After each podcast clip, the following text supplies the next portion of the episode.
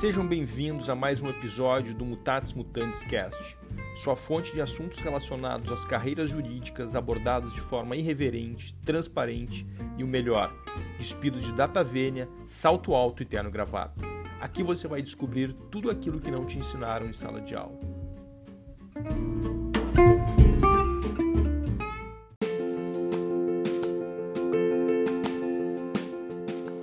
E hoje comigo, Bruna Razeira, advogada, especialista em direito, pós-graduada pela Escola Superior do Ministério Público FMP, vice-presidente da Comissão Permanente do Jovem Advogado da OBRS, vai contar um pouquinho para nós da sua caminhada, das suas experiências e até vai dar dica de vinho para aqueles que quiserem sentir um pouquinho do gosto da Itália no Brasil.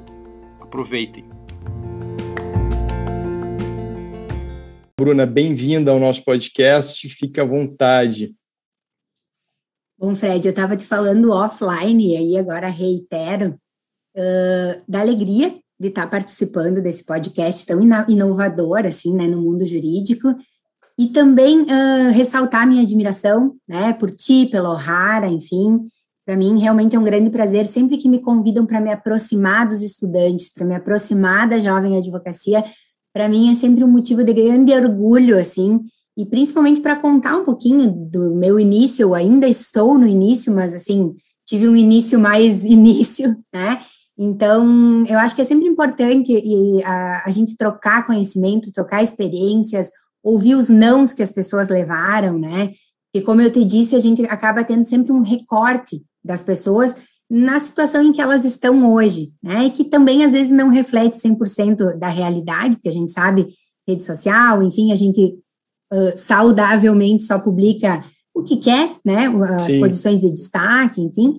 Então, eu acho importante trazer para uma realidade assim mais nua e crua. Então, obrigada pelo convite. Que legal. E a nossa ideia é justamente essa: é conhecer um pouquinho mais a tua trajetória. Eu elaborei aqui um script para a gente poder conversar de forma uh, bem informal mesmo, para que tu possa contribuir com quem está nos ouvindo, para mostrar que também ao longo da caminhada nem tudo são rosas, né? a caminhada por vezes exige persistência, exige resiliência, e então, a partir de agora, a gente conversa sobre isso. E antes de adentrar no conteúdo efetivamente da nossa conversa, e esse clima chuvoso na capital gaúcha, hein? Para quem está nos ouvindo, não sei tu, Bruna, mas eu adoro um dia chuvoso e frio e nublado. E para ti, como é que eu fica? Também. Eu acho, e aí agora fazendo bem uma autoajuda, assim, mas eu realmente consigo ver beleza em, em dias como esses, assim. Eu acho que a gente tem que saber aproveitar, e eu, particularmente, gosto muito do frio. Então, assim, me sinto confortável em dias como, como esses, assim. É bom para ouvir um podcast, né? Tá no Exatamente. trânsito, meio truncado. Então, aproveitem para nos ouvir. Espero somos... que seja, né, uh, contributiva. Com certeza, com certeza. Então, somos dois que gostamos de dias nublados e frios. Eu hum. fico muito feliz, realmente, nessa época do ano. E muito bom poder estar aqui contigo conversando nesse dia chuvoso de Porto Alegre. Então, quero saber de ti, Bruna. Uh, na verdade, é o seguinte: como é que foi a tua experiência né, no final da graduação? A Bruna, então, que se formou lá na, na UPF, em Passo Fundo, ela resolveu vir para a capital, por que, que ela veio para Porto Alegre? Como é que foi essa tua trajetória lá no início primeiro? Quero saber de ti, lá do início, Bruna formando, colando grau, e aí, o que, que ela fez?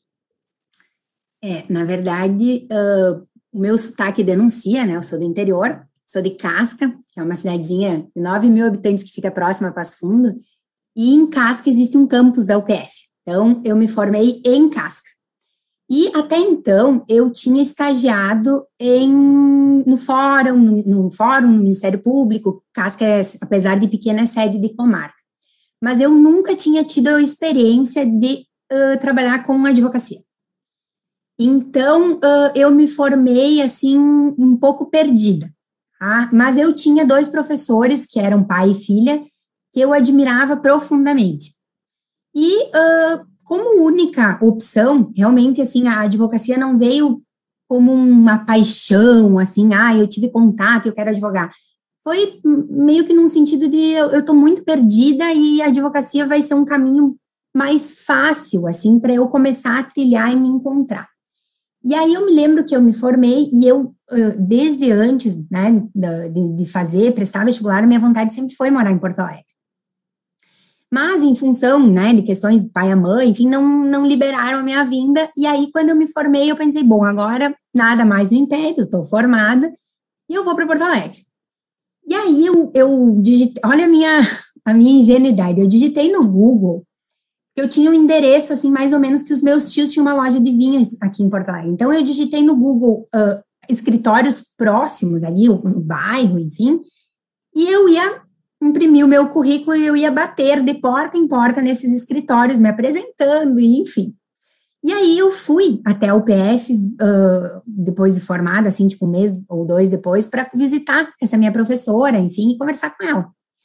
E aí ela me disse, olha, tem a minha irmã, que tem um escritório em Porto Alegre, que até ela é uh, esposa do professor Mafini, que foi professor da FMP durante muito tempo. Exato, foi Olha, meu colega, foi tá lá, colega. É, né? Foi, uh, uh, a Clarissa está lá em Porto Alegre, está abrindo o escritório dela e está pensando em contratar alguém. Conversa com ela, faz uma entrevista lá com ela. Aí vim eu para Porto Alegre, separei um vestidinho azul Tiffany, assim, bonito. Aí a minha prima me disse assim: ó, tu vai pegar este ônibus, que é o Chácara das Pedras, e tu vai parar na parada ao lado do Iguatemi, porque o prédio é ali do lado. Sim. Feito. Essa foi a informação que eu tinha. Só que quando eu entrei no ônibus, assim, ó, em minha defesa, eu não sou tão bicho do mato assim, eu sou um pouco, mas não tanto. Eu, só, eu nunca tinha andado de ônibus em Porto Alegre. Quando eu vinha para Porto Alegre, era sempre a passeio, para visitar meus tios e tal, mas nunca com os ônibus internos. E eu entrei no ônibus e o motorista deu uma, uma acelerada, assim, que eu e o meu vestido azul Tiffany fomos ao chão de arrasto por Eu não acredito. e eu fui fazer a entrevista de emprego, uma mancha marrom e o joelho todo ralado, cheio de sangue. Chegando em grande estilo, chegando em grande lição. estilo. Não, cheguei chegando, né? e aí fica a minha primeira grande lição, assim, ó, esteja sempre adiantado. Como eu estava muito adiantada, deu tempo de eu ir até o banheiro, limpei o joelho, dei uma disfarçada no vestido e vamos embora, sabe? O que, que vou fazer? Né? Não tinha outra opção ali naquele momento. Tanto é que eu lembro que quando eu entrei no escritório, a Clarissa me olhou e disse assim: eu acho que ela nem tinha reparado, assim, mas ela me disse: Tu encontrou fácil aqui? Eu disse: Ah, encontrei, eu só tive um pequeno acidente no ônibus, mas tá tudo certo. Eu tava com o joelho todo ralado. Nossa. Então, assim, essa foi a minha vinda a Porto Alegre. Deu tudo certo na minha entrevista, fui contratada, fiquei por seis anos nesse escritório. Que maravilha! Então, é. ouvindo a tua história, eu fico pensando, realmente, é, há uma cultura né, no nosso estado, e isso me parece um pouco generalizado no nível Brasil, do interior para a capital. Aquela, aquele desejo de vir para a capital para poder, de repente, buscar uh, oportunidades diferentes, e foi isso que te motivou? Foi esse o teu desejo de vir para Porto Alegre? Oportunidades, portanto, uh, rede de contatos? O que que te motivou efetivamente? Por que que tu tinha esse desejo de vir para Porto Alegre? Sabe, Fred, que eu tenho muito contato, né? Como tu disse, uh, hoje eu sou vice-presidente da, estou vice-presidente da Comissão do Jovem Advogado, eu tenho muito contato com os jovens, assim, mais jovens que eu. E, e, eu tenho uma, uh, uma percepção de que eles já estão muito mais preocupados com o futuro. Eu vou te dizer que lá na época eu só tinha um desejo muito grande de vir para Porto Alegre, uh, naquela percepção de ser um lugar maior, em que as pessoas não se conheciam, em que, enfim, de, de ser algo assim, realmente eu queria algo maior, mas uh, acho que eu não tinha muito essa percepção de oportunidades ou não, porque, sendo bem honesta contigo, eu era prenda de CTG, fui, sei lá, seis, sete anos prenda de CTG. Todo mundo me conhecia em casca, eu era presidente do Grêmio da escola. Eu, enfim, eu tinha muito mais chance e oportunidade em casca de me formar e abrir meu escritório lá uhum. do que em Porto Alegre, que eu era uma completa Zé Ninguém, entendeu? Sim, sim. Então, assim, eu não tinha nem amigos em Porto Alegre. É, tu bem sabe, tu me conheceu nessa época. Então, assim, se fosse por uma questão de, de facilidade, de comodidade, de conforto, de crescimento profissional, eu acho que o meu lugar seguro era a casca. Segura na né? casca, com Tanto é certeza. é que, né, tu lembra, assim... Eu, claro! e, e acolhida eu, pela comissão, né? E eu até vou fazer uma parte aqui para quem não, não conhece a minha relação com a Bruna. Eu também fiz parte da comissão especial do Jovem Advogado lá nos primórdios, acho que 2009 por aí. E, e foi lá que eu conheci a Bruna, na verdade, né? A Bruna, a gente começou a interagir junto no grupo da, da Seja, que foi muito acolhedor, foi muito interessante a experiência que eu tive lá. A gente pôde trocar, fazer justamente um network bacana com colegas que estavam no mesmo, na mesma batida, e foi lá naquela ocasião que eu conheci a Bruna, que a gente interagiu bastante, a gente também uh, participou de alguns eventos da Seja, eu lembro que a minha primeira palestra para advogados né, foi lá na Seja, então até hoje eu tenho uma fotinho lá, eu né, falando, contando um pouquinho sobre direito processual, então foi realmente muito bacana aquela, aquele início, e foi de, desde lá então que eu conheci a Bruna e que a gente mantém uma relação profissional. E também a gente agora não priva mais, né, em razão da pandemia, mas a gente já teve algumas oportunidades bem interessantes, Bruna, que bacana. E Bruna, eu fiquei curioso, já que tu falou lá no início do teu sotaque, né, olha, o meu sotaque ele acaba deixando claro que eu não sou daqui, né, que eu sou de casca. E, Bruna, o teu sotaque te atrapalhou ou abriu portas na tua caminhada? O que, que tu me conta do teu sotaque? Como é que ele te ajudou ou te atrapalhou? Eu posso dizer que os dois, mas quem me conhece sabe que eu sou muito autêntica, assim, e, e eu acho que dentro dessa minha autenticidade é de não me curvar a convenções, sabe? porque teria sido muito mais fácil para uma guria de 21 anos que veio lá do. Porque, na verdade, eu não sou de casca, tá, pessoal? Eu sou da linha 17 Parobé interior de casca. Nossa. Então, seria, é, seria muito mais fácil para mim passar desapercebida, mudando o meu jeito de falar, uh, tentando me adaptar a esse meio, mas assim, aí eu apagaria uma grande parte de quem eu sou, né?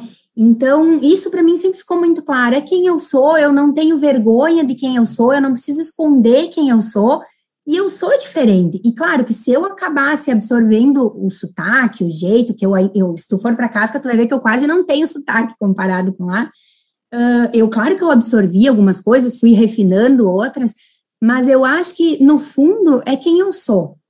E, e, e sim, né, eu vejo que algumas pessoas e, e, as pessoas são muito maldosas, assim, elas, uh, elas, elas utilizam isso como se fosse bonitinho e fazem brincadeira.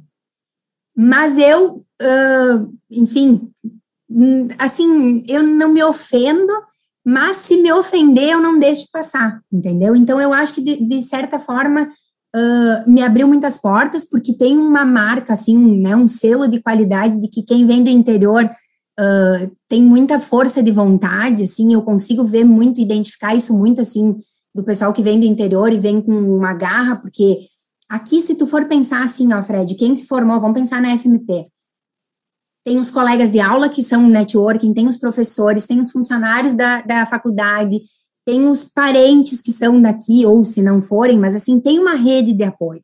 Agora, tu imagina quem vem do interior sem conhecer absolutamente ninguém, e precisa construir esse networking. Então, assim, se eu começar já querendo me anular, se eu começar já sentindo vergonha de quem eu sou, a chance disso tudo desmoronar e eu não me sustentar é muito grande. Sim. Então, eu acho que, claro, que com auxílios exteriores, né, uh, um longo processo de análise e de autoconhecimento, eu parto do princípio que eu preciso estar muito confortável e segura em ser quem eu sou. Eu acho que isso acaba ajudando muito. Então, pessoas vão ter que se acostumar com o meu leite quente, etc. Sim. E tu falou justamente dessa cultura, né, do pessoal que vem do interior normalmente é valorizado e justamente uh, vem com vontade, como tu falou, eu poderia ter ficado em casca, o meu futuro lá com certeza poderia ser diferente, mas eu optei por vir para Porto Alegre, eu optei por correr atrás, enfrentou aquele episódio do ônibus, caiu, seguiu em frente, foi lá fazer a tua entrevista, foi contratada. Então, me parece que realmente aí eu vejo uma persistência muito forte, com certeza a herança do teu DNA italiano, né, que está por trás de tudo isso, está por trás do teu jeito de falar também. Então, gostei de saber que isso não te minimizou, que isso não tu não utilizou desse teu desse teu sotaque, dessa tua vivência interiorana né? E pelo contrário, isso abriu portas para ti, com certeza. Bruna, quero saber de ti o seguinte: tem um, um drama que parece que todo mundo passa por ele, né, que é o exame de ordem. Como é que foi para ti o exame da OAB? Hein? Foi difícil, não foi? Tirou de letra, não tirou? Como é que foi aquele, aquela fase da tua vida? É que, assim, hoje eu percebo, lá não se tinha essa, esse, essa, esse olhar de fazer o exame antes de se formar, né? Então, tu já ia tirando, assim, uma temperatura. Hoje, se alguém me perguntar, eu digo, vai fazendo, vai testando. Lá não, lá a gente se formava e depois ia correr atrás das coisas. E aí eu me lembro que eu fiz o meu primeiro exame em Passo Fundo. E foi e aí eu estava muito nervosa. Muito, muito, muito angustiada, muito nervosa, porque a sensação que eu tinha, embora eu tivesse estudado muito, tinha feito curso preparatório, a sensação que eu tinha é que se eu não passasse naquele, uh, naquela prova, a minha vinda para Porto Alegre e o meu futuro estaria, né? E outra, e como é que os colegas iam me encarar por eu não ter passado na, de primeira, né? Então, assim, eu passei na primeira fase e a segunda fase, como eu estagiava no Ministério Público, eu optei por fazer em direito criminal. E aí, uh, eu estava muito nervosa e eu sabia, eu li e sabia as respostas. E aí aquilo me deu um, sabe, eu preciso botar no papel com urgência, porque senão vai escapar da minha cabeça. E quando eu fui lançar amadorismo total, eu lancei no definitivo e lancei todas as respostas trocadas. Nossa. E aí, quando eu me dei por conta, já tinha passado muito tempo de prova. E aquilo me desestabilizou de uma maneira, e por óbvio, não preciso nem dizer que eu reprovei, eu acho que não foi assim uma nota muito ridícula, mas assim foi um, um faltou muito para passar, não lembro direito, já fazem 10 anos, já faz 10 anos, mas assim, eu lembro que aquilo me deu uma revolta porque uma coisa, bom, eu estudei, mas eu não sei o que, que caiu, eu, eu enfim, mas outra coisa é o nervosismo tomar conta dessa nessa proporção e tu não, e eu acho que muitas coisas na nossa vida a gente acaba deixando de fazer por medo, por vergonha, por medo de julgamento, por não se sentir tão capaz de, e, e isso foi uma grande lição para mim, assim. E aí depois eu vim para Porto Alegre, já tinha vindo para Porto Alegre, daí eu lembro que a Clarissa me ajudou, comprou livros, pagou curso e tal, e eu fui fazer, e aí daí deu certo, aí, aí consegui passar. Mas, eu assim, acho que tem que lidar gente, com muitas coisas, né? É, eu acho que a gente tira uma lição bacana dessa tua experiência com a OAB, na minha época, eu acho que na tua também, eu tinha que primeiro me formar para depois fazer o exame de ordem. Eu não podia fazer o exame de ordem durante a graduação. E, e te ouvindo, fica muito claro que, na verdade, não adianta só a gente pensar na parte de conteúdo. Né? O exame de ordem exige, além do conteúdo, também uma tranquilidade, uma paz de espírito, para que tu possa, pelo menos quando for na dissertativa, escrever de forma legível, né? elaborar a peça de forma coerente. Então, baita dica aí, realmente, Bruna além do estudo, também né, uma, um cuidado com a parte emocional para a gente não chegar lá na hora e zerar a prova por uma questão realmente que é por besteira. Bruno, nessa caminhada profissional, eh, eu, pelo que vi ali, li o teu currículo agora, eu acabei vendo que tu seguiu os estudos pós-graduação. E dentro dessa concepção de seguir buscando especialização nas tuas áreas que tu tem maior afinidade, tu enxerga isso como uma necessidade uh, absoluta, ou seja, tu precisa seguir estudando, a graduação sozinha ela não basta para uma carreira na advocacia, ou a especialização, o estudo continuado é um elemento que deveria fazer parte da caminhada de qualquer um que quer advogar, que quer seguir em frente na profissão. Fred, agora um vizinho resolveu furar a parede, tá? Já vou pedir desculpas, não sei se vocês estão Não ouvindo. escuto nada, tá ótimo. Então tá. E aqui é vida é... real, hein? Só para deixar claro, é... aqui é vida real. É, é, pois é. Uh, eu acho, sabe? E aí, uh, eu acho, e eu vou fazer, como a gente tá falando de mim, eu vou fazer um recorte da minha vida. Eu vim para Porto Alegre absolutamente contra a vontade dos meus pais. Então, assim, tu quer ir para Porto Alegre, tu vai te virar. Tá? Hoje eu entendo que não foi por uma grande maldade dele, mas foi porque eles achavam que era mais uh, inteligente eu ficar em casa. Então, assim, ó, eu vim para Porto Alegre ganhando muito pouquinho. E eu não tinha como fazer uma pós-graduação. E aí eu recebi a minha carteira profissional na OAB, e assim, uh, sem ser corporativista, mas sendo muito real, assim, eu comecei a olhar os cursos que a ESA oferecia, assim, ó, a, ou gratuitos, ou a 50, 60 reais. E aí eu ia fazer os cursos e eu me colocava sempre numa posição mais ao fundo. Porque se qualquer pessoa virasse para trás, eu ia estar tá sorrindo, porque eu ia querer puxar papo com alguém para alguém fazer amizade comigo. Então, os cursos tinham sempre duas funções fundamentais para mim: me atualizar de uma forma mais assim, baratex, e fazer amizade. Eu acho que muitas pessoas devem ter dito, cara, essa mulher é muito louca, porque tu olha para trás e ela tá assim. Mas eu realmente fazia isso. Então, assim, sem dinheiro, eu comecei fazendo isso. Depois que as coisas foram melhorando, aí eu comecei a direcionar, sabe? Mas eu acho que, uh, sim, é fundamental. E, e, fundamental tu fazer uma pós-graduação, né? Eu fiz na FMP e, sim, foi ótimo, uma experiência maravilhosa. Mas eu acho que quem não tem condições ou, enfim, né? Eu acho que tem várias maneiras de estudar pode comprar um bom livro e ir se atualizando, tu pode comprar um código comentado, tu pode olhar o informativo do STJ, que é de graça, sabe, e se atualizar dessa forma. Então, uh, quem escolhe o direito não pode ser um preguiçoso, né, não pode não gostar de ler e de atualizar. Eu costumo dizer que, assim, a sociedade vai mudando e o direito está sempre tentando evoluir para acompanhar. Então, necessariamente, as leis vão estar constantemente sendo aprimoradas, as decisões vão mudando, né, constantemente. Então, assim, não tenho tempo e não tenho dinheiro, não é uma desculpa para tu não, pelo menos, estar atualizado, sabe? E quando eu digo atualizado, eu não digo só com relação ao direito nu e cru, mas Sim. eu acho que um profissional do, do direito, da advocacia, que a gente está falando especificamente, precisa ter noção de tudo. E eu sei que isso é uma pressão, assim, mas tu precisa ter argumento, tu precisa ler um livro de literatura, tu precisa saber o que está se passando no mundo. Tu pode não ter opinião e não tem problema tu não ter opinião, mas tu tem que saber o que está se passando. Não pode ser um alienado e ser nota mil em processo civil. Ah, mas eu não sei o que está se passando no mundo. Ah, mas uh, eu nunca peguei um livro de literatura e enriqueci o meu vocabulário, sabe? E abri os meus horizontes, expandi a minha. Então, eu acho, sim, que a, o estudo é fundamental, mas em, da forma mais pulverizada possível.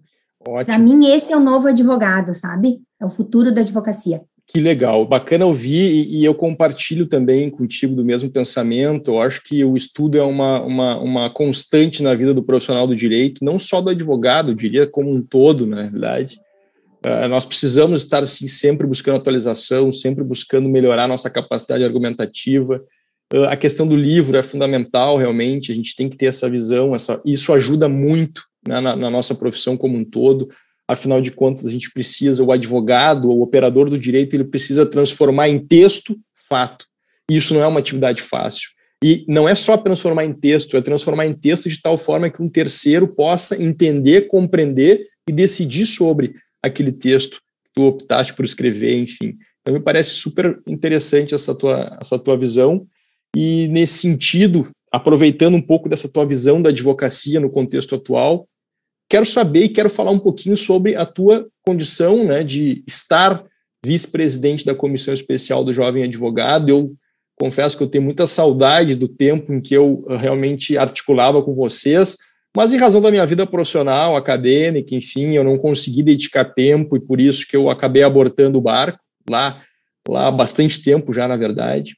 Como é que tu tem visto esses colegas que chegam no mercado de trabalho, Bruna? O que, que eles têm demonstrado em termos de, de fragilidade, de insegurança? Tu consegue pontuar essa característica do jovem profissional que está chegando no mercado de trabalho cheio de inseguranças, cheio de expectativas, cheio de fantasias? Isso a partir da tua experiência na Seja. Primeiro, eu preciso te dizer que nós não somos mais especiais, nós somos permanentes agora. Ah. Somos uma, uma, uma comissão Uh, o que, que, significa especial ou permanente? Permanente que significa que constantemente, permanentemente, o conselho precisa debater sobre né, questões da jovem advocacia. Então, nós não somos mais especiais, somos permanentes. Segundo, Fred, uh, respondendo a tua pergunta, a sensação que eu tenho é que quando eu saí da faculdade, eu tinha a noção exata do meu tamanho. Eu sabia exatamente o quanto eu precisava crescer, aprender, melhorar, uh, evoluir, uh, polir tudo. a sensação que eu tenho agora, e claro que isso não é uh, unânime, mas assim, eu fico com um sentimento que como nós estamos a um clique de tudo, uh, essa urgência perpassa também pela profissão. E aí a sensação que eu tenho é que eles gostariam de se formar e, e aí, sei lá, receber da OAB, porque afinal de contas é o órgão de classe, um aplicativo com modelos de peças prontas e num outro, uma outra aba com potenciais clientes e não qualquer cliente, né? Clientes assim. E eu acho que quando eu digo assim, ó, que a gente precisa se enxergar do tamanho que é, é, é entender que assim, tu tá te formando, né? Então tu tá iniciando a tua caminhada. E tu precisa aprender, tu precisa construir, tu precisa, e, e assim, ah, mas uh, eu tenho, meu pai tem um escritório, tá bem também, mas dentro do escritório do teu pai, da tua mãe, da tua família, tu também vai ter que construir a tua caminhada, ou tu quer passar o resto da vida sendo reconhecida pelo filho do dono, né? Então, assim, eu acho que a gente precisa se enxergar do tamanho que é. Quando tu tem essa humildade de entender que tu tá começando, que tu precisa Uh, e, e, claro que isso também demanda uma, uma maturidade, mas como é que tu precisa de tempo, que as coisas levam tempo, que a advocacia é um processo demorado, uh, e assim, dentro de, dessa, dessa compreensão de que tu tá começando, tu ter humildade de pedir ajuda. Eu tenho um milhão de exemplos para te dar sobre isso, assim, ó, de tu dizer, eu não sei, tu pode me ajudar, por favor? Uh, eu, eu preciso aprender, ou eu estou aqui observando, sem medo e sem arrogância de, de se comparar e porque assim, é, cada fase da nossa vida, e eu tenho certeza, Fred, tu com anos de docência, anos de advocacia, enfrenta as tuas dificuldades, sabe? Tem as tuas dúvidas, tem os teus anseios, porque isso, a qualquer momento da vida a gente vai ter, a gente vai ter que se reorganizar. Então, eu, eu acho que, o, assim, não o grande problema, mas a grande dificuldade que a gente encontra é nessa ansiedade de sair da faculdade, passei na OAB, estou apto a trabalhar, quero dinheiro. Todo mundo quer dinheiro, né? Acho que assim, a gente pode até fazer trabalhos, né, voluntários, caridade, etc., mas no fim a gente se movimenta, vive e precisa de dinheiro, né? Então, assim, uh, só que dentro desta compreensão, entender que tu tá começando, que vai levar tempo, que é bom tu estar tá amparado por boas pessoas, é bom tu ter um mentor de vida para, né, uma mentora, enfim, para que possa te ajudar com relação a isso, ouvir pessoas com mais experiência, e, e, eu acho que isso às vezes falta um pouco, assim, eu sinto essa ansiedade muito grande de alguém precisa fazer algo por mim, alguém precisa me fornecer isso. Não, ninguém precisa. Tu precisa Sim. fazer por ti. Sim. sabe? Então, eu acho que é, esse é o meu sentimento, claro, então, mas não sei. Uma humildade e uma consciência de que uh, as pessoas iniciam de algum ponto e vão aperfeiçoando ao longo da vida, vão aperfeiçoando ao longo das suas experiências, das, su das suas frustrações, dos seus erros e acertos. Às vezes, com esse mundo virtual que a gente está vivendo, tudo parece perfeito, e até por isso esse podcast, para conhecer quem é que está por trás do perfil, quem é a pessoa de carne e osso. E aproveitando a entrevistada é tu, mas já que tu falaste desse início, né?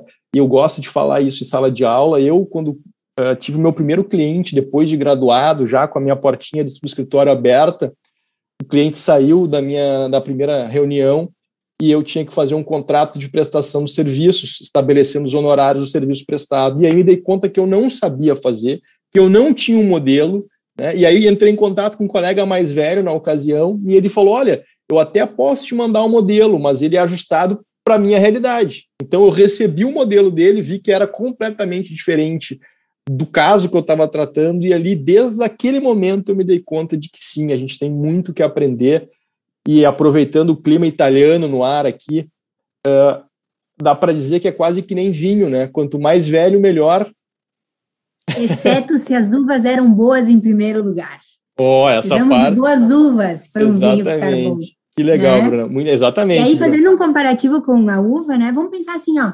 Eu não sei se as pessoas têm muito conhecimento de uva, né? Eu, como uhum. sou filha de gringo mesmo, a, a, a, gente, a uva para maturar precisa passar por tempestade, por frio, por calor intenso, para daí, né, a gente poder colher algo por que, que a gente acha que com uma faculdade, só com uma faculdade, a gente vai estar tá pronto para o mundo? A gente vai levar muita porrada. Exatamente. Embora, Exatamente, é isso aí. Quanto mais, quanto pior o solo, melhor a uva. E melhor o vinho, né? É isso aí, Bruna. Muito boa analogia com a uva, muito bacana. Bruna, agora aproveitando também, eu tenho te visto aí dando algumas aulas, preparando algum material de apoio, fazendo palestras para time de futebol. É, agora faz um tempo que eu não te vejo nas palestras, acho que é razão da pandemia, mas achei muito bacana essa abordagem aí junto aos clubes de futebol. Isso é muito importante, levar o direito né, para esse, esse público. É, eu quero saber de ti como é que tu enxerga o ensino jurídico, a transmissão do conteúdo jurídico e o mundo digital. O direito ele precisa se adaptar a essa nova realidade, nós precisamos ter ambiente de conversa sobre direito também no mundo digital, já que tudo está passando para o digital, ou o direito ficou para trás dentro daquele formalismo arcaico que a gente tem, que é uma, uma constante nos profissionais do direito. Como é que tu enxerga isso, tua experiência de sala de aula, esse mundo novo, essa necessidade de transformação digital, de velocidade de informações? É, eu acho que hoje uh, ser professor, ser aluno, uh, e eu não falo nem só do recorte da pandemia, mas nesse mundo assim completamente digital é um grande desafio, sem sombra de dúvidas.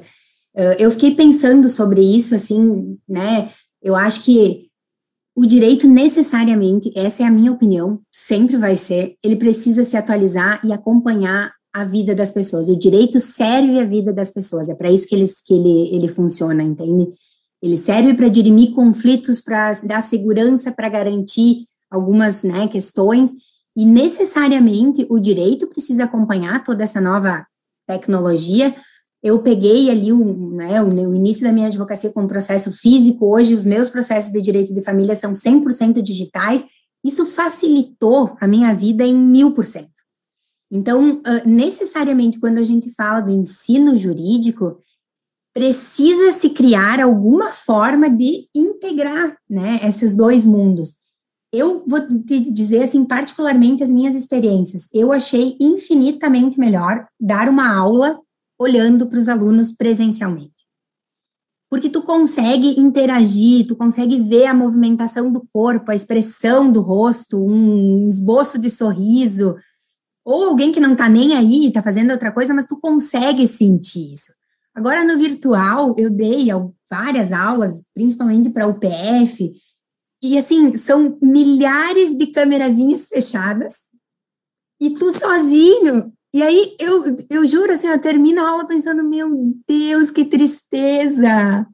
Sabe? Eu e a professora que me convidou, assim, rindo e fazendo uma Sim. companhia para mim. Então, assim, eu, eu acho que o, o mundo real, digamos assim, ele é muito mais afetivo, ele é muito mais alegre, ele é muito mais, por vezes, duro, né? Mas eu ainda prefiro esse mundo para troca de. Mas eu também acho que eu fiz a pós da FMP por uma questão de tempo e fiz virtual. E assim, eu não tenho em absoluta nada para assim, ah, não, mas eu acho que deveria mas eu senti falta de poder. Ah, surgiu a dúvida ali na hora, eu anoto para depois mandar para o professor. Mas seria tão mais legal poder iniciar uma discussão com o professor e entender o que ele pensa. E então, eu não sei, sabe, como é que isso pode ser feito, se pode ser feito né, uma aula virtual ao vivo, mas eu acho que é um grande desafio, Fred. É, eu respondi. Não, perfeito. Na verdade, é uma conversa, né? E, e, e, te ouvindo, eu fico pensando o seguinte: tu falou em processo eletrônico. Eu não sei se tu pensou que nem eu, mas eu lá no início, quando surgiu né, o boato, ah, vamos ter processos eletrônicos, eu fiquei totalmente assustado, pensando, bom, mas e o processo físico, manusear o processo físico, que realmente né, os documentos, o acesso, enfim, né, a democratização do acesso no físico é muito mais fácil do que no virtual, mas caí do cavalo, porque eu passei a gostar muito do processo eletrônico, seja ele no EPROC, seja no PJE, Comecei eh, a atuar desde então em processo eletrônico, ainda tenho processos físicos, mas ele realmente veio para ajudar, para facilitar. Então eu quero acreditar que a gente está no momento de transformação, uh, não vejo como afastar mais o, o ensino jurídico do mundo virtual. Né? A gente precisa buscar ferramentas para justamente poder conversar com o virtual, o modelo tradicional, mas que é uma estrada sem volta, é uma viagem sem volta, assim como foi com o processo eletrônico. É, eu concordo. Muito bom. E vem cá, agora querendo saber um pouquinho mais da tua atividade atual, né? Que caminho tu optou por seguir? Eu vejo que tu está advogando em direito de família e sucessões. Até a nossa conversa era para ter sido ontem, mas a agenda do advogado, uh, por vezes, não é tão tranquila quanto a gente imagina e algumas mudanças abruptas acontecem. Então, me conta um pouquinho, Bruno. Eu quero saber, uh, na advocacia, tu te especializou realmente na área do direito de família, tu tem trabalhado só com isso, tuas clientes são mulheres ou homens, tu vê diferença nisso? Por tu ser mulher, tu é mais procurada por mulher, ou homens também te procuram? Me conta mais. Sabe, Fred, que como eu falei, né? Eu vim para Porto Alegre e eu fui para esse escritório que eu passei seis anos, sete anos, não lembro direito. E aí, uh, final de 2018, eu tava para completar, eu, não sou muito boa de contas, mas eu, eu ia fazer 30 na sequência, tá? E aí começou a me dar um, meu Deus, né? Eu, eu vou fazer 30, eu tô muito velha e eu não fiz nada da minha vida e eu quero ter o meu nome na porta, e enfim, me deu um, assim, uh, crise de identidade. E aí eu resolvi pedir demissão, né? Uh, claro que culminou também com a, com a perda, a gente perdeu uma conta bem significativa, mas enfim, eu, eu resolvi pedir demissão. E aí, o que que eu vou fazer, né? Aí eu, bom, o que que eu sei fazer? Eu sei, eu tenho contato com a gringaiada lá de Casca e região, eu vou tentar fazer cidadania italiana, catar documento e dar um jeito, e como eu já fazia direito de família e sempre estudava, eu vou tentar fazer direito de família. E aí peguei o único dinheiro que tinha, comprei um notebook melhor. E aí é muito engraçado, eu mandei fazer um site e uns cartões, porque eu precisava ver impresso, entendeu? Então torrei o meu dinheiro nisso. E vamos embora, vamos ver o que vai dar. E aí comecei a participar mais ativamente da OAB. E aí veio o convite para eu ser vice-presidente, e, e, assim, ó, eu, eu, eu, eu, comento isso com, né, com meu namorado, que foi assim com ele, e vai deixando espaço, eu vou fincando bandeirinha, tipo assim, ó, não deixa o território arrasado, vou tomando conta. E, e aí, assim, eu, eu sempre, né, tentando, uh, eu acho feia essa palavra, mas assim, tem, uh, me vender, né, não é bem essa palavra, mas assim, tentando que as pessoas soubessem quem eu era. Hoje eu posso te dizer que 100%, 99%, porque já vem, dos meus clientes vêm de outros advogados. Ah, então são advogados do meu meio que ou me chamam para parceria ou me indicam cliente. Então, a minha melhor fonte de captação, que essa palavra também não é boa, né? Mas, enfim, de, de, de, eh, de prospectar clientes é pela, pelo meio da advocacia. Então, assim, uh, eu atuo com direito de família exclusivamente, o, a cidadania italiana eu já não consegui mais dar conta. Uhum. E aí, uh, eu surgiu, assim, essa ideia que tu falou dos times de futebol, né? Eu pensei, caramba, sabe? Eu preciso ir lá falar com aquela gurizada das categorias de base, porque assim, ó, eles têm filhos com 13, 14, 15 anos, eles não têm muita noção de como é que isso funciona. E aí eu montei um projeto e falei com duas pessoas da OAB e eu disse assim, seguinte, eu preciso ir para pra, as categorias de base do Grêmio do Inter, eu tô com um projeto bem legal aqui, vou te mandar, me ajuda. E aí, enfim, né, dentro da OAB, uma, uma pessoa me ajudou, enfim, e aí eu fiz todo o trabalho no Grêmio, com todas as categorias de base, e aí o diretor das categorias de base do Grêmio, que virou meu amigão, assim, um gringão também, que nem eu, um senhor uh, muito legal, assim, aí me indicou para o Inter, e aí no Inter eu fiz também um trabalho com as categorias de base do Inter, e, e assim, constantemente eles me chamam, assim, para conversar de novo e tal.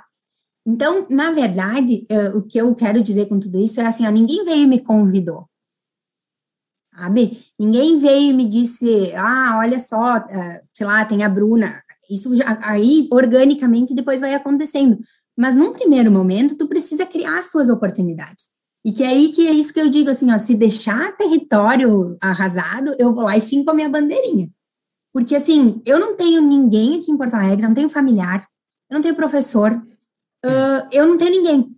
Então, os contatos que eu fiz, como é que eu te conheci, Fred? Eu adicionei o Matheus, que na época era o presidente da Comissão do Jovem Advogado no Facebook, Exatamente. eu falei assim, olha, eu sou de casca, eu não conheço ninguém e eu gostaria de contribuir. Balela, entendeu? Eu só queria fazer amizade, não queria contribuir com nada. E aí ele, ah, então tá, vem aqui, vou te apresentar o pessoal. E foi assim, e foi assim, e é assim que as coisas acontecem na minha vida. Então, tipo, uh, eu hoje trabalho 100% com direito de família. Os meus clientes são bem variados entre homem e mulher. Uh, e é muito legal ver. Eu tenho uma história que foi o meu primeiro cliente quando eu abri meu escritório sozinho, que o cara é do Rio de Janeiro. E é uma história muito legal, assim, de, de confiança, e, e foi muito bacana. Ter noção, ele corrigiu meu contrato de honorários, pediu para eu botar atualização pelo IGPM. Então, assim, ó, eu nunca tive problema em, em, em demonstrar que, sei lá, que eu estou começando, que, mas assim, se tu confiar em mim, eu vou dar o meu sangue para resolver. E isso fica muito claro sempre, sabe? Então eu vou dar um jeito. Eu tenho umas duas situações assim de dois clientes homens uh, que foi muito assim emblemático, que são meio que as duas histórias da minha vida e as mulheres que, quando me procuram, me procuram sempre numa situação muito frágil, e eu acho que eu consigo acolher, porque quem advoga com direito de família precisa ter os braços bem grandes, né? Então, eu, eu assim, eu não tenho dificuldade. Uh, se eu encontrar dificuldade né, na, no diálogo com o cliente, eu prefiro uh, recuar. Eu não fico insistindo em cliente que não, uh, assim, não confia no meu trabalho, ou que, né, começa a ter Sim. divergência, enfim, eu prefiro, olha, sem melindre algum, encerramos por aqui. Eu acho que, né, precisa a, a, a relação entre advogado e cliente tem que ser de confiança, né? Porque acontece muito assim, ah, mas eu vi no Google, ah, mas eu falei com um amigo meu, eu falei com meu filho que estuda direito que me falou, tá, então sim. Né? É, aconteceu uma vez um engenheiro, ah, porque eu vi na jurisprudência, ah, eu falei com outro advogado, eu disse, olha só, se eu lhe contratar enquanto engenheiro, para o senhor fazer o telhado lá na minha casa, mas eu chegar toda hora, não, essa telha não tá assim, porque eu vi no Google que a telha deve ser assada. Não, mas essa marquise aí não deveria estar aí, porque o meu amigo que está estudando engenharia me disse, sabe? Muitas vezes eu sei que eu passo por grossa, mas assim, Sim. pelo menos comigo é preto no branco. Exatamente. Sabe? Então as coisas não se, não, não se tornam maiores do que são, elas se resolvem, pelo bem ou pelo mal. Gostei de saber, gostei de ouvir o teu relato e, e, achei, me parece o mais legal ali foi ouvir que todas as portas tu foi abrindo devagarinho, tu foi fincando a tua bandeirinha, né, onde foi surgindo o espaço e tá aí hoje contando essa história maravilhosa, essa caminhada linda e que foi terminar e foi parar na televisão. Como assim, Bruna? Eu vi a primeira vez que tu postou Bruna na televisão, entrevistada de um programa de televisão, eu pensei, não, não pode ser, é a cara da não, Bruna. Não é nada. O céu é o limite, então a é. televisão é. já está lá. Me conta desse projeto, como é que funciona. Só que assim, é um programa ao vivo, sem pauta definida. Nossa. Então, assim, e, eles vão lançando os assuntos. Ah, e a, e a política no Brasil? O que, que tu acha? E aí tu, né? Ah, e o Inter e o Grêmio? Ah, e sei lá, sabe? São assuntos sempre aleatórios. E eu uh, vou sempre com um assunto assim uh, pré-definido para falar voltado ao direito de família.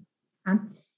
E aí, a primeira vez eu, eu comecei e terminei o programa toda suada, assim, tremendo, porque é ao vivo, entende? Sim, então, tem. Então, assim, eu fico pensando, caramba, aí eu falei, esse meu amigo estava no programa, eu digo, olha, se tu perceber que eu te der uma olhada, assim, é porque eu tô perdida, tu me resgata? Ele falou, não, tu vai tirar de letra, tudo certo. Eu pensei, meu Deus, eu terminei o programa, eu colava na cadeira. Mas deu tudo certo. E desde outubro do ano passado eu venho fazendo semanalmente o, o programa. Que legal. Então, ó. é muito legal porque te obriga a estudar, né? Toda semana eu me proponho a, a trazer um assunto novo, afeta o direito de família, me obriga a me atualizar, me faz conhecer pessoas muito legais e, enfim, né? Realiza um sonho de alguém que saiu lá do interior de casca e aparecer na TV. Então, é une útil ao agradável. E, também, e, também, e também vai ao encontro daquilo que tu falou para mim agora há pouco, né? Da importância dessa visão ampla do que está acontecendo, não só estudar temas específicos ou falar sobre temas específicos, mas conversar sobre de tudo um pouco. Acho que esse, esse é uhum. o profissional da atualidade, multitarefas, com habilidades distintas, com competências distintas, e, então eu gostei muito de, de, te ver na televisão, né? E falar, ó, eu conheço aquela lá, ó, aquela lá é minha amiga. Então certamente o teu público lá de casca deve ter muito orgulho de ti. E Bruna, seguindo aqui para nossa reta final da nossa entrevista de hoje, tu tem alguma, alguma história, fora essas que tu já me contou, de algum cliente teu que vale a pena ser compartilhada com a gente? Alguma coisa que te marcou? Posso contar duas? Pode, tu pode Tem contar tempo? duas. Tem bônus para duas, pode, pode contar duas. Não, porque são, são em dois momentos diferentes, então eu, ah, são assim, é, são as histórias que eu trago comigo de um, tá? Um italiano de Milão uh, conheceu uma paulista e se mudou para São Paulo e veio parar em Porto Alegre. E aí uh, ele precisava reconhecer a união estável dele para conseguir um visto de mais tempo, né? Porque já estava expirando e ele ia ter que voltar para a Itália.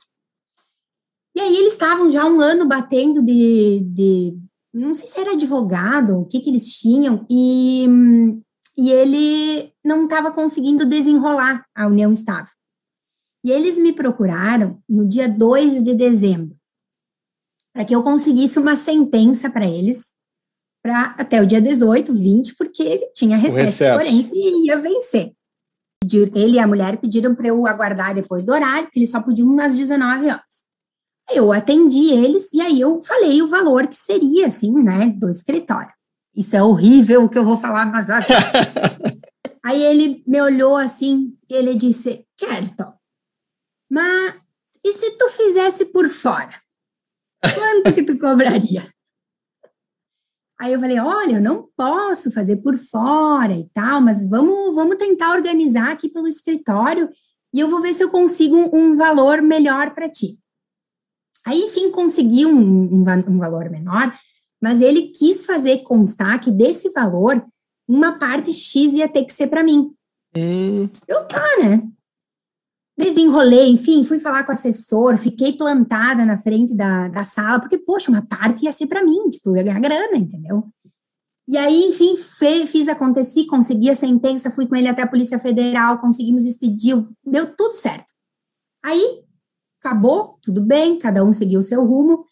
Uh, faz uns três anos, ele me procurou de novo.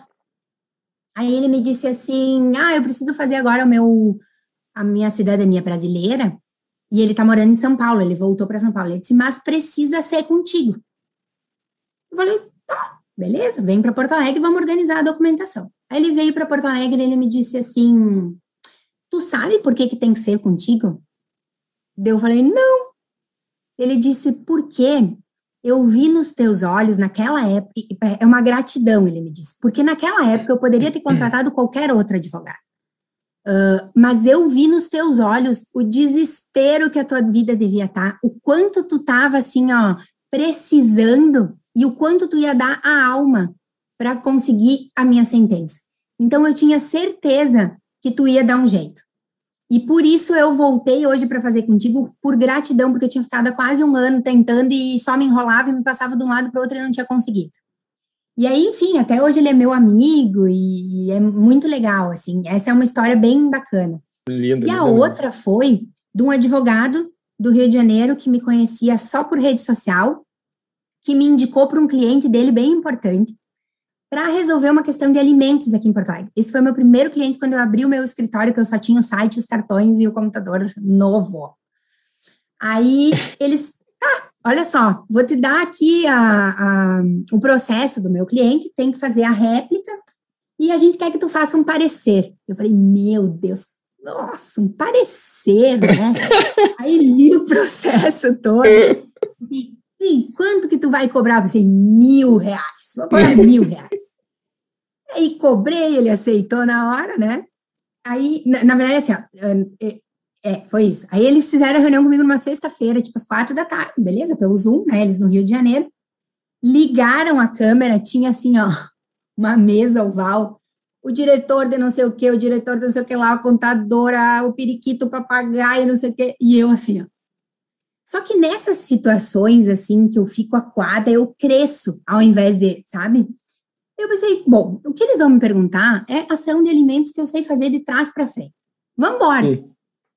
Aí começaram a me perguntar e tal, e aí ele falou: não, porque eu vou deixar em usufruto imóvel para o meu filho. Eu falei: tu não vai ganhar um diploma de pai do ano por conta disso. Então, assim, não adianta, nós precisamos lidar com os fatos. E aí eu vi que ficou um desconforto na mesa, eu pensei: bom, ferrei tudo, mas vou ganhar os mil pila e vamos embora e vamos pro próximo. Aí pediram para eu fazer o dito do parecer, fiz o parecer, na segunda-feira eh, eu entreguei, né, no fim de semana, fiz na sexta, sábado, domingo, segunda eles me ligaram de novo com a minha peça toda rabiscada. Aí eu assim, olha, Bruna, a gente queria dizer que uh, diariamente vários advogados tentam se vender aqui para nós, para a empresa, e nós gostamos muito do teu trabalho, e gostaríamos de saber se tu quer assumir uh, o processo. Aí eu assim, ah, claro, né? Então vamos discutir os honorários, né? Só eu e tu e tal. E aí, nessa conversa, ele disse assim: Ah, essa aqui é, o filho é de uma mulher, mas a outra não vai me incomodar. Eu falei, sim, até tu arrumar outra. Quando vier sim. a terceira, a segunda vai ter, né? E aí eles começaram a rir. E aí, quando eu fui falar em privado com ele, isso foi em 2019, hoje nós estamos assinando o acordo, por isso que é bem emblemático, assim, uh, ele me, me, né, me me contratou para fazer essa ação de alimentos, que já encerrou, depois para fazer o divórcio da outra mulher, que está se encerrando hoje, e virou assim, uh, mandei meu contrato de honorários, ele falou assim, tá, vem cá, e se durar quatro, cinco anos, tu vai ficar sem atualização? Vamos botar pelo GPM? Aí eu, ah, legal. Aí esses dias ele veio me dizer assim, ah, não, agora a gente tem que ver ali a cláusula do, do GPM. Eu falei, não, senhor, foi tu que criou este monstro, se vire. Exatamente. Então, assim, eu sei que, que normalmente numa questão, numa relação profissional, as pessoas preferem ficar mais naquela, mas essa não sou eu. E eu vou te dizer que dentro desse meu jeito dá certo, sabe? Quem chega até mim acaba, sei lá, se identificando, gostando, respeitando. Então, o que eu quero dizer é que tu pode ser muito tímido, tu pode ser muito expansivo como eu, tu pode ter o teu jeito e dentro do teu jeito de atuação, encontrar uma forma que o cliente se identifique, sabe? Então, eu acho que não tem uma fórmula certa. Uh, esses dois clientes, para mim, todos os meus clientes são tratados com muito carinho, com muito respeito, mas esses dois têm um significado porque foram em dois momentos bem importantes, assim, né? Um quando eu estava lá no pior momento da minha vida e o outro quando eu estou iniciando o momento mais bonito da minha vida, né? Então, assim, são dois clientes que são simbólicos para mim e que me fazem ter certeza de que é isso que eu quero fazer para o resto da minha vida sabe? Eu, eu tô no caminho certo. Só precisa dar uma polida, uma decantada, mas isso todo mundo precisa. Exatamente. Não, muito bacana o relato das duas histórias, dos dois clientes. Uh, e, e, eu gostei muito do teu crescer na adversidade. A adversidade assusta. É né? uma situação de constrangimento, eventualmente, de colocar na, né, na linha de frente. E tu, pelo visto, justamente cresceu, apareceu e aí conseguiu conquistar o teu cliente, fazer o teu trabalho está sendo fechado no dia de hoje, pelo que tu acabou de contar para nós. Agora, Bruna, se tu tivesse um, a possibilidade de voltar lá atrás, quando tu veio de Casca para Porto Alegre, Bruna, que dica tu daria para aquele profissional que está chegando agora no mercado? Que dica tu daria para a Bruna lá de 10 anos atrás? É, para o profissional que está chegando agora, uh, eu sei que é, é muito chato dizer isso Difícil. e é clichêzão, porque é o que a gente ouve muito, mas que as coisas levam um tempo. Uh, olhe para os lados, agarre todas as oportunidades, Sim. faça networking, chegue sempre 10, 15 minutos antes em absolutamente todos os eventos, sorria, cumprimente as pessoas, é daí que nascem grandes oportunidades de negócio. Uh, se dedique, se preocupe com a sua imagem, uh, se apoie por boas pessoas. Para a Bruna, lá do começo, eu daria um tapinha nas costas e diria: Tu não tem noção de quanta coisa boa está por vir, então aguenta firme que as coisas vão melhorar. Que então, maravilha. assim, eu acho que trabalho, constância, persistência tendem a uma hora dar certo, sabe? Tanto bate até que uma hora vai. Eu, eu acredito muito nisso. Ótima, ótima dica, com certeza quem está nos ouvindo vai adorar ouvir porque é estimulante te ouvir, a história é, linda, a tua caminhada foi nada linear, né? Mas sempre numa ascendente, isso é o mais importante. E agora, realmente, Bruna, duas coisas que eu quero ouvir de ti. Uma delas eu vou inventar agora, em razão da nossa conversa. Tá fora de pauta essa aí, hein? Mas eu quero te ouvir. Dica de livro, um livro que tu pudesse recomendar que já foi importante para ti, que tu gostou de ter lido, e na sequência, Bruna, que vinho tu tomaria lendo esse livro? Já que tu é a entendida de uva, né? Eu sou só um admirador do vinho, não entendo quase nada, mas a Bruna, com certeza, com esse sangue italiano, pode contribuir com o gosto etílico de quem está nos ouvindo agora.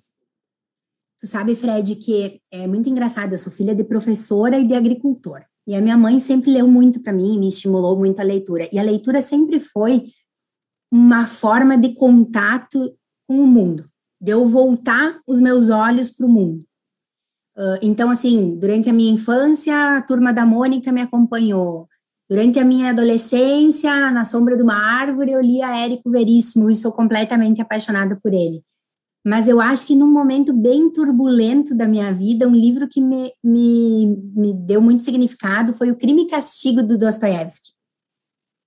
Por que, que eu escolho ele? Hoje eu leio muito mais, assim, algo mais uh, com poesia, mas O Crime e Castigo significou muito para mim, porque é uma premissa que eu trago comigo assim, ó, se tu não estiver bem mentalmente, emocionalmente, claro que o enredo do livro é um crime e, e para quem não leu, é um, ele comete um crime, ninguém descobre, mas ele emocionalmente se destrói, uhum. entra numa cólera muito grande pela culpa. Então, assim, se tem algo que eu tenho certeza é que tu pode estar financeiramente bem, tu pode estar bonito com o corpo que tu quer estar, tá, uh, enfim, mas se emocionalmente tu não estiver com os parafusinhos em dia, nada disso vai funcionar. Então, para mim, ele é muito emblemático porque a partir de um autoconhecimento, de um autoentendimento, e não é longe de mim querer ser autoajuda, eu sou muito prática, assim, mas eu acho que a saúde emocional, a saúde mental, tu se conhecer, tu saber, são importantíssimas. Então, uh, é, é, um, é um livro bem denso, assim, bem, né? Então, demandaria um vinho da mesma forma, bem. Mas, uh, sei lá, eu acho que se fosse hoje, eu leria, leria O Filho de Mil Homens, do Walter Hugo Mãe, uh, A Máquina de Fazer Espanhóis. Eu gosto muito da forma como o Walter Hugo fala de uma forma em prosa, em poesia. Eu acho realmente os livros dele, assim, fantásticos. Então, hoje, hoje, a Bruna de hoje leria um Filho de Mil Homens tomando um Brunello de Montalcino, de preferência, uh, sei lá, em Firenze. Olha, não sei. Muito bom, belas dicas, Dostoiévski sempre cai bem, realmente com um texto muito pesado, né? Eu gostei muito dos Irmãos Karamazov, As Noites Brancas também, uh, é uma experiência maravilhosa sempre, muito bacana a tua recomendação e o Brunello de Montaltino, olha, com certeza um dos melhores, né, Bruna? Com certeza um dos melhores vinhos. O vinho italiano ele é diferenciado. E a tua referência a Firenze, para a gente finalizar, uh, sabe que eu fui lá, né? Montaltino e tomei o Brunello de Montaltino direto da fonte, maravilhoso. Eu também fui. E, e lembrei de ti, por incrível que pareça, né? Eu sempre, quando vou à Itália, eu penso na Bruna. Pô, a Bruna aqui estaria gostando bastante e tal, estaria se divertindo. É. Então, acho que os nossos ouvintes vão ter muita sorte de ouvir esse podcast. E a parte melhor está no final, né, Bruna? Justamente com um livro acompanhado do Brunello de Montaltino. Sabe, Fred, uma curiosidade, né? Uh, Bruna e Bruno em italiano é moreno, né? Então, o Brunello vem de ser um vinho muito escuro, né? Num, é tipo uma brunella, uma bruneta, uma moreninha. Quando eu fui para a Itália, eu fui sozinha, foi uma viagem bem legal, assim. E eles riam muito do porquê que eu me chamava Bruna. Como, Sim. como é Bruna? Então, claro, aqui no, no Brasil tem muita Bruna loira, inclusive, né? Mas uh, Bruna e Bruno são morenos, então vem daí a origem e eu acho que esse meu sangue gringo, assim, ele fica muito efervescente, tá na minha cara, tá na minha marca. Então eu, eu espero, assim, dentro de toda essa efusão minha de falar e de gesticular, que tenha sido proveitoso, que tenha sido, pelo menos, despertado algum interesse, ou, sabe, às vezes a gente ouve alguém e tem insights, então, sem pretensão, mas, assim, eu acho que às vezes é bom a gente ouvir quem já percorreu um, um pouquinho do caminho. Então foi muito legal, adorei esse teu, esse teu fechamento, que é de alguém que tem muito recheio, assim, tem conteúdo. As perguntas inteligentes vêm de quem consegue fazer, né? Então, que legal. muito obrigada pela condição, pela generosidade, foi um prazer. Prazer foi meu. Por hoje é só. Valeu!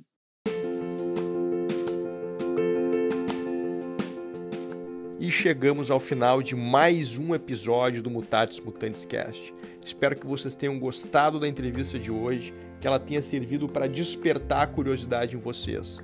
Passem nas nossas redes sociais, contem para nós o que, que vocês acharam, deem o feedback, ele é muito importante na construção e no melhoramento permanente do conteúdo que a gente produz aqui. Arroba Mutante Jurídica no Instagram. Esperamos vocês lá.